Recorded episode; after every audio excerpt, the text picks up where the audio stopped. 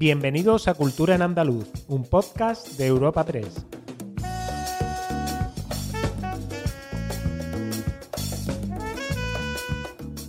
Os damos la bienvenida a una nueva entrega de Cultura en Andaluz, el podcast de Europa Press Andalucía, en el que cada semana presentamos las novedades culturales más destacadas. Soy Esther Falero y al otro lado del micrófono tengo a mi compañera Natata. Y bienvenida, Ana. Hola. Hola, Esther. ¿Qué tal? ¿Qué, ¿Qué temas tratamos para hoy?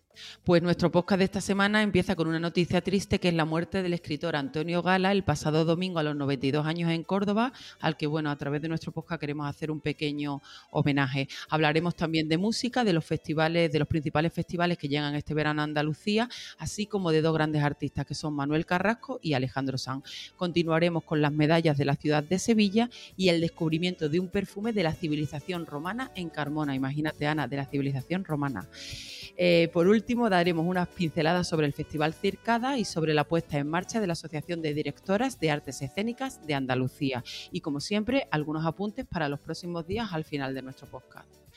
Pero antes de entrar en materia, tenemos que anunciar al ganador del sorteo de la novela Todo el tiempo que nos queda de Irene Junquera, que hemos ofrecido a nuestros oyentes y seguidores en Twitter. Nos complace anunciar que la ganadora de este nuevo sorteo de cultura en andaluz es Lorena. Eh, arroba Lorenita93 en Twitter. Si nos escuchas, Lorena, nos pondremos en contacto contigo a través de un mensaje directo para enviarte este libro.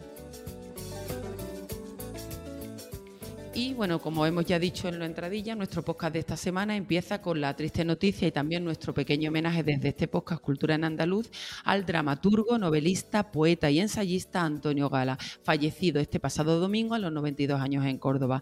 Eh, Antonio Gala fue un escritor precoz eh, que a los 5 años escribió un relato corto y a los 7 su primera obra teatral, Ana, y tan eh, que en julio de 1963 le es concedido el Premio Nacional Calderón de la Barca por su comedia Los Verdes Campos del Edén comenzando así una larga y fructífera carrera como dramaturgo y que ganó con su primera novela, el manuscrito Carmesí, en 1990 el Premio Planeta. Al manuscrito Carmesí le siguieron otras novelas como La Pasión Turca en el 94 o Más allá del Jardín en el 95. No sé si recuerdas que estas dos novelas se han llevado a la pantalla. La, bueno, La Pasión Turca la llevó a la pantalla Vicente Aranda con, con Ana Belén como protagonista, que estaba espectacular, y eh, Más allá del Jardín, eh, Pedro Lea con eh, Concha Concha Velasco en el papel de Palmira, que es la protagonista de la, de la historia. El otro día justamente vi un documental de, de, sobre Antonio Gala y contaban que Antonio Gala no quería que Concha Velasco hiciese el papel de Palmira de, de Más allá del jardín, que Concha Velasco hizo todo lo posible y lo imposible por convencerlo, incluso se tiñó el pelo de rubio.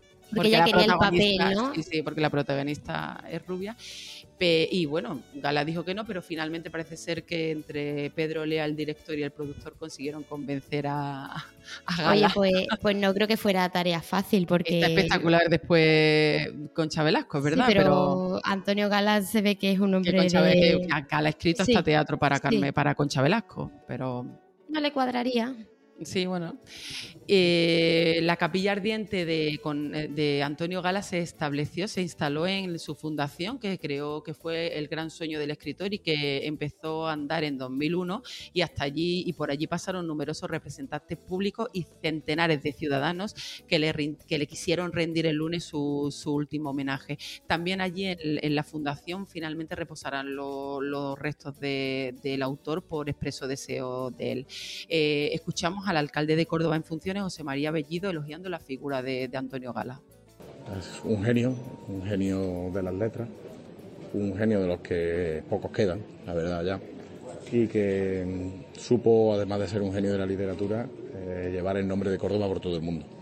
Es una persona que siempre presumió de su ciudad, de sus orígenes, que nos deja aquí además este magnífico legado, que esto permanece, que queda, que es esta Fundación Gala, donde otros jóvenes talentos pues van a querer emular su camino u otros caminos dentro del mundo de las disciplinas artísticas. Y el director de la Fundación Antonio Gala para Jóvenes Creadores y sobrino del escritor José María Gala adelantaba que hay obra no editada que posiblemente vea la luz eh, muy pronto, porque es verdad, se ha ido el, Gala hombre, pero indudablemente siempre, siempre nos va a quedar el, Gala escritor. Y además daba también las gracias a todos los cordobeses y a todas las personas que se pasaron por la capilla ardiente por el cariño demostrado. Lo escuchamos. Quiero agradecer en nombre de, la familia el, cariño que está demostrando el, pueblo de Córdoba, los representantes públicos que están viniendo a, despedir a Antonio y, los centenares de cordobeses que ya han empezado a pasar por aquí, por la sede de la Fundación, eh, a despedir a Antonio. creo que eso da una, una medida bastante objetiva del cariño que, que todo el mundo ha tenido Antonio desde siempre. Y tras la muerte de Gala, un centenar de artistas, la gran mayoría actores, junto a otras figuras del mundo del teatro, el cine y otras disciplinas artísticas de toda España, porque están Lola Herrera, está José Coronado, Antonio de la Torre, Rosy de Palma, Paco León o la cantante Clara Monte, se han sumado o han sumado sus firmas a las más de 4.200 rúbricas recogidas en poco más de 24 horas que piden al Ayuntamiento de la capital cordobesa que dé al Gran Teatro de Córdoba el nombre eh, de el Gran Teatro Antonio Gala. Lo explica el impulsor de la iniciativa, el profesor y escritor Antonio Manuel Rodríguez. Si el teatro es grande y nuestro teatro es grande, que menos que al gran teatro que cumple 150 años se le sume el nombre de otro grande, que fue Antonio Gala. Qué hermoso es que se llame Gran Teatro Antonio Gala y qué justo, ¿no? De ahí parte esta iniciativa ciudadana de la justicia, de que esta ciudad que amamanta a sus hijos con vinagre y riega sus tumbas con vino, haga justicia y dé nombre al gran teatro con el nombre del quizá el dramaturgo más grande.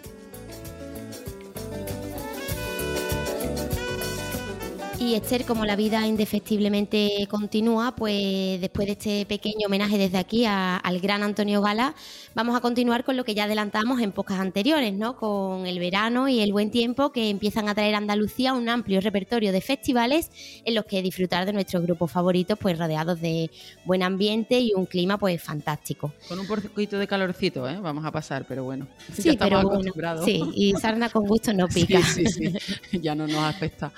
Vamos a comenzar con nuestro repaso por los festivales en Almería, que en agosto acoge dos citas ya imprescindibles en el calendario musical del verano andaluz. Del 9 al 13 de agosto, los amantes de la música electrónica tienen una cita en el Dream Beach, en Villaricos, y para los que prefieren la música indie, del 17 al 20 de agosto, la capital alberga el Cultural Festival.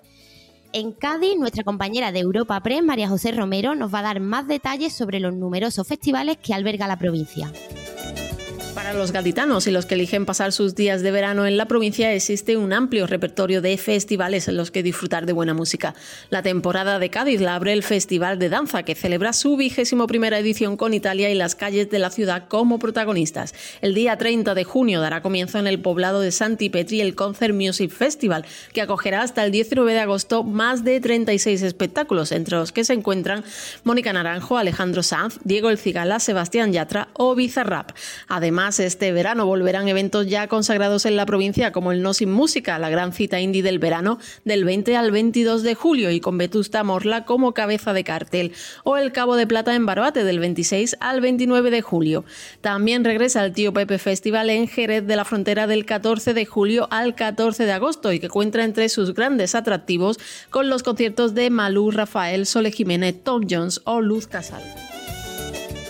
Agradecemos a nuestra compañera María José este completo repaso y ahora nos vamos a Córdoba, donde del 6 al 15 de julio se podrá disfrutar de 25 espectáculos en el marco del Festival de la Guitarra que homenajea al también fallecido guitarrista Manolo Sanlúcar en su concierto de apertura. Además, en Granada, una cita que es la decana de los festivales del verano, que cumple Esther la friolera de 72 años. 72 años son muchos años. Son muchos años. Madre mía. Se trata del Festival de Música y Danza que ofrece desde el 21 de junio al 19 de julio más de un centenar de espectáculos en ocho ciclos que están dedicados a los universos vocales. Viajamos ahora a Málaga, donde Ana López, nuestra compañera de Europa Press en la provincia, nos cuenta algunos de los muchos festivales en la Costa del Sol. ¿Qué sería de un verano sin sus festivales? Y de eso Málaga sabe muy bien. Mención especial a todo un clásico, el Festival Starlight, que este año celebra su duodécima edición del 21 de junio al 2 de septiembre, convirtiendo Marbella en el epicentro cultural, musical y gastronómico. Por el escenario pasarán artistas de la talla de Black Eyed Peas, Lionel Richie, Andrés Calamaro o Mika, además de auténticas leyendas como Pimpinela, Rafael o Miguel Ríos. No podemos olvidar Mare Nostrum Fuengirola, que arrancó su octava edición el 13 de mayo con el Festival de Visibilidad LGTBIQ Fulanita Fest y se extenderá hasta el 2 de septiembre con más de 40 citas musicales. En la capital venimos de movernos al ritmo de Lousi y lo seguiremos haciendo con el Brisa Festival del 6 al 22 de julio. Pero la oferta no acaba aquí, apunten, porque la provincia también acoge el Weekend Beach Festival del 5 al 8 de julio el puro latino para los más reggaetoneros los días 21 y 22 de este mismo mes o el Calamijas Fest del 31 de agosto al 2 de septiembre. Y no podemos irnos sin mencionar la celebración del gran evento de música electrónica El Row el 19 de agosto. Tras escuchar a Ana y la extensa agenda de Málaga, vamos a hacer una última parada en Sevilla, donde del 15 de junio al 22 de julio el Icónica Fest traerá hasta la capital pues artistas de la talla de Fangoria, Anastasia, Scorpions. Me encantan Fangoria y Anastasia sobre todo. Pues, ¿Tienes ya entradas para alguno? Yo tengo entrada para Fangoria. Ah, yo me la voy a comprar Además viene Fangoria, viene con las Nancy Rubias y con Ana Torroja. Con Ana Torroja, es verdad, cierto. Y también destacamos en la, en la capital hispalense eh, desde el 3 de agosto una nueva edición del PopCat, que este año celebra los 40 años de ilegales sobre los escenarios. También muchos años ya, ¿eh? También muchos años, sí. El podcast también está muy bien porque el entorno es maravilloso. Es en el Centro Andaluz de Arte Contemporáneo y es precioso. Sí, un sitio idílico para escuchar idílico, sí, ahí se celebra también Interestelar. Está muy bien.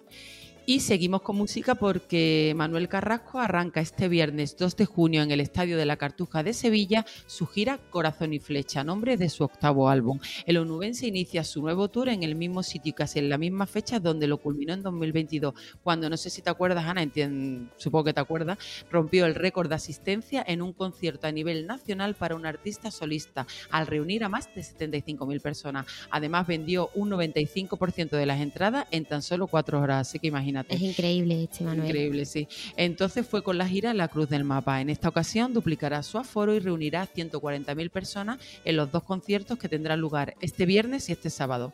Eh, escuchamos al artista hablar de su disco Corazón y Flecha durante su presentación el pasado noviembre. Bueno, es un disco con muchos colores diferentes, con mucho, mucho sentimiento, marca de la casa, con mucho corazón, mucho, mm, como dice el título, ¿no? Muchas flechas atravesadas diferentes conceptos y hay mucho de mí. Yo creo que hay una parte de mí muy, muy marcada que tiene que ver con no solo con el que soy ahora, con el, con el que vengo siendo y con el que quiero ser. Y otro grande como Alejandro Sanz, que publicaba este sábado un mensaje en Twitter bastante preocupante y en el que reconocía que pasaba por un mal momento anímico, ha descartado cancelar su gira, un tour que comienza el próximo 3 de junio en Pamplona y que le llevará a Úbeda en Jaén el 8 de junio, el día 10 a Córdoba o el 22 de junio a Granada. También después en julio y agosto el artista tiene bastantes citas, bueno, otras citas en Andalucía. Eh, esperemos que pronto le llegue la luz y siga brillando como hasta ahora, ¿no? Alejandro Sanz. Además que está bien, ¿no? Que artistas así de, de, la talla de Alejandro Sanz no visibilicen el tema de la salud mental. El problema de la salud mental que está ahí, que está ahí constantemente. Eh, y un último apunte relacionado con la celebración de los Latin Grammy aquí en Sevilla, que es eh, que la artista internacional Laura Opasini será homenajeada en una gala especial durante la semana del Latin Grammy, eh, que se celebra en noviembre tras ser nombrada persona del año por la Academia Latina de la Grabación. Laura Pausini también es bastante latina, sí. Hombre. Es total. es total. y vamos a cambiar totalmente de asunto. Esther, ¿tú te has preguntado alguna vez a qué olían las civilizaciones antiguas, como por ejemplo las romanas? Jamás, Ana. Pues el municipio sevillano de Carmona tiene la respuesta, y es que Roma olía a pachulí. te cuento cómo, pues cómo han llegado a esta conclusión. ¿no? muy interesante ¿eh? esta noticia. Mira, un equipo de investigación de la Universidad de Córdoba, en colaboración con, el Ayuntamiento de Carmona, ha conseguido describir químicamente los componentes reales de un perfume del siglo I después de Cristo, eh, que, lo, que lo localizaron este perfume en una intervención arqueológica en un mausoleo del municipio en 2019 el envase que albergaba los restos, bueno, que alberga los restos de, perfumes de cristal de roca, que es un material que era extremadamente caro en la época, lo que nos da pie a pensar que el mausoleo era de una familia de, de alto poder. Caro y extremadamente bueno y resistente, ¿no? ya ves. Y además, aparte de ser un material muy resistente, se encontraba perfectamente sellado con betún, lo que ha permitido a los, a los investigadores pues, pues poder analizar los componentes y descubrirlos. Y lo, sorprendente y curioso es que eh, nosotros ahora en, en, la actualidad el pachulí es un componente que usamos mucho, se usa mucho en perfumería, pero no se sabía que se utilizaba en Roma. O sea que es doble, doble descubrimiento. Qué interesante esta noticia, ¿eh? Me gusta. Carmona nunca deja de sorprender. Pasaremos nosotras y nosotros, y ella seguirá aquí, dominándolo todo con su gracia aérea. Es inabarcable y lo sabe, es intangible. Por eso responde por el nombre que viene de Hispal, del viejo Hispalis, del añorado Isbililla, porque ella es siempre la diosa que se conoce como Sevilla. Con este motivo, Canto de Amor a Sevilla, expresaba el columnista, comunicador y escritor Paco Robles su agradecimiento en nombre de todos los premiados con las medallas de la ciudad de Sevilla. Han sido entregadas esta semana con motivo de la, de la celebración de San Fernando, patrón de la ciudad, el pasado día 30, en una ceremonia celebrada en el Palacio de Exposiciones y Congresos de la capital andaluza.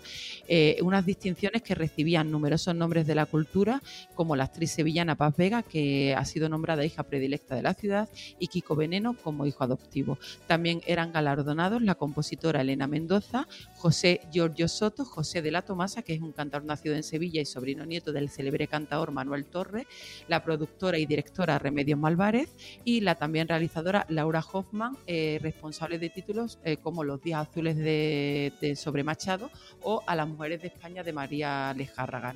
Este último hemos hablado mucho durante estos, meses atrás con el tema de los y otras nominaciones que ha tenido.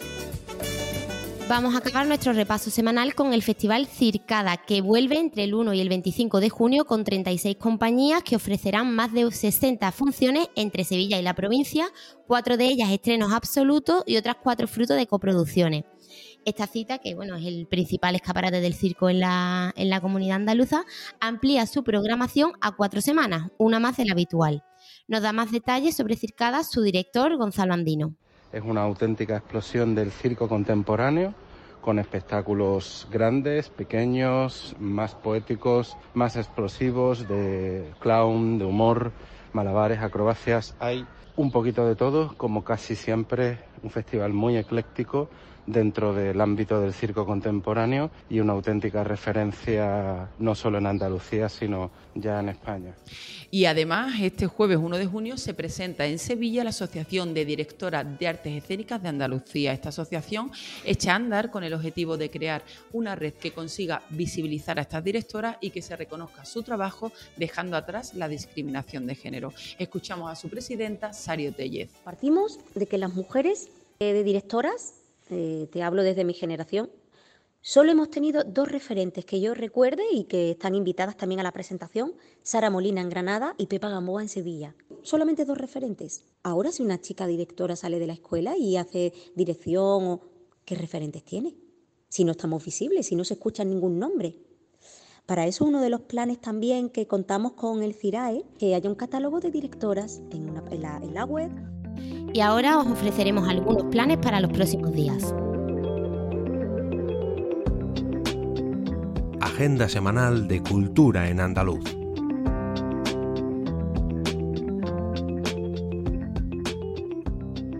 Comenzamos nuestra agenda semanal en Sevilla, Ana, concretamente en la Fundación Casa en la Fundación Cajasol, que acoge obras contemporáneas en colecciones privadas. Es una muestra comisariada por el galerista Pepe Cobo y está integrada por más de 30 grandes obras que incluyen mm, pintura, grabado, escultura o audiovisual. Entre los artistas están Dan Flavín, Francis Picabia, Andy Warhol o los españoles Julio Romero de Torres, Antonio Tapíes y Antonita Tapíes y Antonio López. Como puedes ver, variadísima. Y en el Centro de Arte Contemporáneo de Málaga se puede visitar la exposición Tell Me del artista Devan Simoyama, su primera exposición individual en España. Reúne 15 obras creadas por el artista desde 2020 hasta la actualidad, pertenecientes todas a la serie Tarot. Y Además, hay otros apuntes en Málaga Cultural. Sí, Málaga, hasta que se sale la agenda cultural Málaga, de Málaga. Todo pasa en Málaga. El Museo Interactivo de la Música de la capital malagueña acoge este jueves un concierto del pianista Chico Pérez, un espectáculo íntimo y lleno de emoción que mezcla, los estilos como el flamenco, el jazz, el blues o la música clásica. También en Málaga, la Sala Unicaja de Conciertos María Cristina acoge este sábado un recital de piano de Javier Perianes con piezas de Manuel de Falla, de Basí, Isaac Albeniz y Enrique Granados a las 7 de la tarde con las entradas a la venta en unientrada.es en Málaga no solo hay muchas cosas, sino que hay muchas cosas muy variadas, ¿no? Pasamos de la música del flamenco, del jazz o el blues a la música clásica, es decir, para todos los públicos. Pero vamos a cambiar de provincia, ¿no? Nos vamos, a Córdoba. Ahora a Córdoba, donde el 3 de junio el Teatro de la Charquía de Córdoba celebrará un concierto, nada más y nada menos, Ana, que de Village People y Bonnie M, una de las dos únicas citas en las que estarán juntos en España, eh, recordando la música de los años 70 y los años 80. Así que, Ana, si quieres mover el cuerpo, tienes que acercarte a Málaga, donde el concierto comenzará a las 10 con una apertura de puertas y warm-up desde las 9. Y volvemos a la capital de la Costa del Sol, donde seguimos con música ya que el espectáculo Cruz de Navajas, el último mecano, llega del 8 al 25 de junio al Teatro del Soho CaixaBank. Lo hace con un concepto revolucionario sobre el escenario que no debería perderse ningún amante de la música, sea o no fan de mecano, porque es una apuesta de escena única gracias a la tecnología. Eh, las entradas están disponibles en teatrodelsojo.com y en todos los puntos de venta del corte inglés. Continuamos en Málaga, esta vez una cita para los amantes de la, mítica serie de Los Serranos. Y es que la gira Uno más Uno son 20 de los artistas Fran Perea y Víctor Elías llega este viernes ¿eh? a la sala París 15 de la capital malagueña a las 10 de la noche. Y vamos a terminar en Jaén, donde llega nada más y nada menos que Loquillo, con su gira El Rey 2023, en la que presenta los temas de su último disco Diario de una Tregua a las 9 de la noche, en no, perdón, a las 10 de la noche de este viernes, del viernes 9 de junio, en el Auditorio Municipal La Alameda. No se lo pierdan. Lo que yo me encanta. Bueno, pues hasta aquí nuestro podcast de esta semana. Disfrutad y os esperamos el próximo jueves en una nueva entrega de Cultura en Andaluz. Sed felices. Madre mía,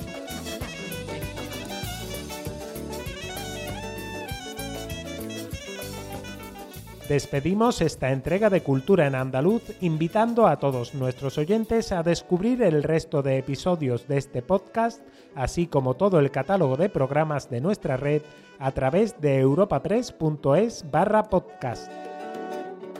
Recuerda que además todos ellos están disponibles en las principales plataformas de podcasting.